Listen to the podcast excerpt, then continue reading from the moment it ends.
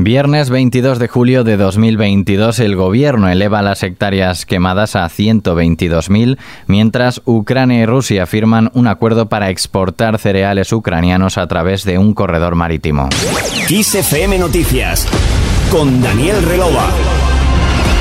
El presidente del gobierno, Pedro Sánchez, ha elevado a 122.000 las hectáreas afectadas por incendios forestales en España en 2022. Son 52.000 más que las registradas en los datos oficiales de inicio de semana. Sánchez ha actualizado esa cifra tras visitar el Centro Nacional de Seguimiento y Coordinación de Emergencias y presidir una reunión de coordinación de dispositivos de lucha contra incendios acompañado por el ministro del Interior, Fernando Grande Marlasca, y el director general de Protección Civil, Leonardo Marcos. El jefe el Ejecutivo ha lanzado el mensaje de que quedan aún días y semanas muy difíciles debido a la ola de calor. Nos quedan por delante semanas muy difíciles, días muy difíciles, con eh, temperaturas extremas y que por tanto tenemos entre todos que extremar la precaución.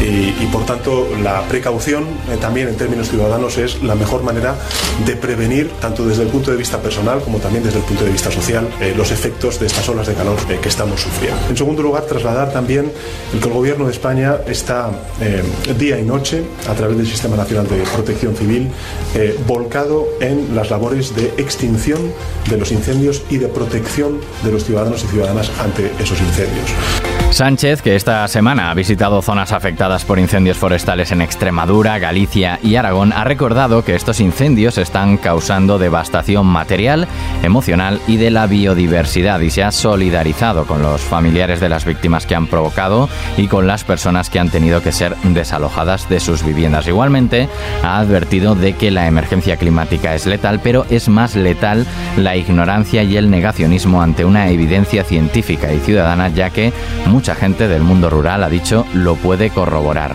Creo que eh, es evidente que la emergencia climática es letal. Es verdad que también es aún más letal, digamos, la ignorancia y por tanto el negacionismo ante una evidencia que ya no solamente desde el punto de vista científico, sino también desde el punto de vista ciudadano, eh, mucha de la gente que vive rural lo puede corroborar, pero en todo caso sí que creo que es importante el que continuemos eh, trasladando a la opinión eh, pública que las políticas medioambientales, las políticas vinculadas con la protección civil deben ser, desde luego lo es por parte del Gobierno de España, políticas de Estado. show. Por otro lado, este viernes la vicepresidenta económica del gobierno, Nadia Calviño, ha avanzado que los detalles sobre el nuevo impuesto a la banca se concretarán en una proposición de ley que espera que esté la próxima semana, antes de que termine el mes de julio. Así lo ha anunciado tras la reunión mantenida durante unas dos horas con los bancos y que Calviño ha considerado muy cordial y constructiva. La escuchamos. Lo que he transmitido son las razones y los elementos principales y los objetivos principales que están guiando al, gobierno a la hora de diseñar, articular el gravamen, que como le decía, tiene muy claro un objetivo de recaudación,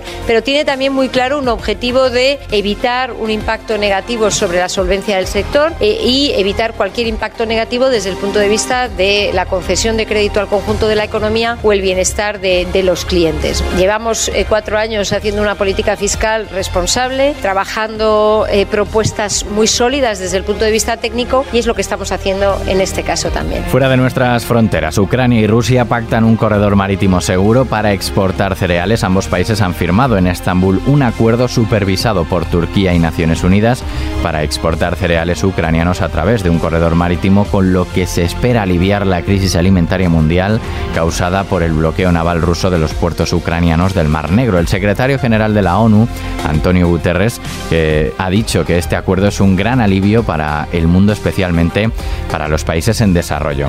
Continuamos en materia de salud. La ministra de Sanidad, Carolina Darias, ha concretado en Salamanca que posiblemente a partir de la segunda quincena de septiembre comience a inocularse la cuarta dosis de la vacuna contra el coronavirus que comenzaría con los mayores de 80 años y personas que estén en residencias de ancianos y posteriormente con los mayores de 60. Por otro lado, la Organización Mundial de la Salud ha alertado de que solo en España y Portugal ya han muerto este año más de 1.700 700 personas por la ola de calor. Este fin de semana, tras un breve amago de alivio térmico, el calor no bajará la guardia y se volverán a alcanzar los 40 e incluso 43 grados en puntos del sur y centro del país, mientras que las noches volverán a ser tropicales por encima de los 20-22 grados en numerosas capitales.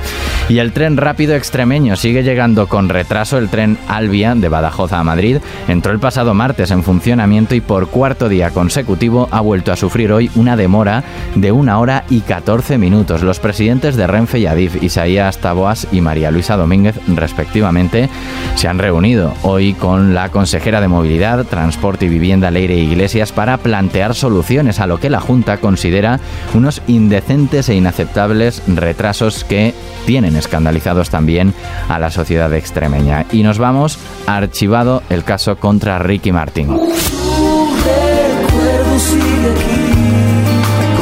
Martin.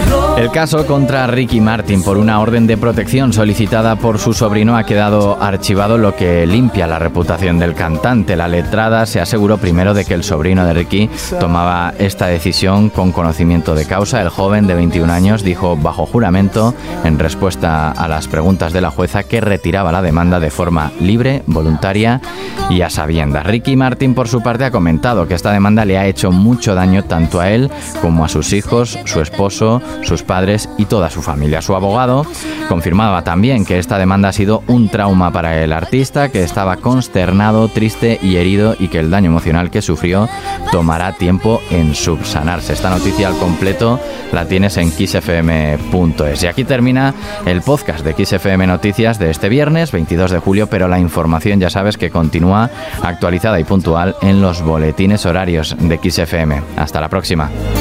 Ya no sé lo que pensar. Si tu recuerdo me hace bien o me hace mal.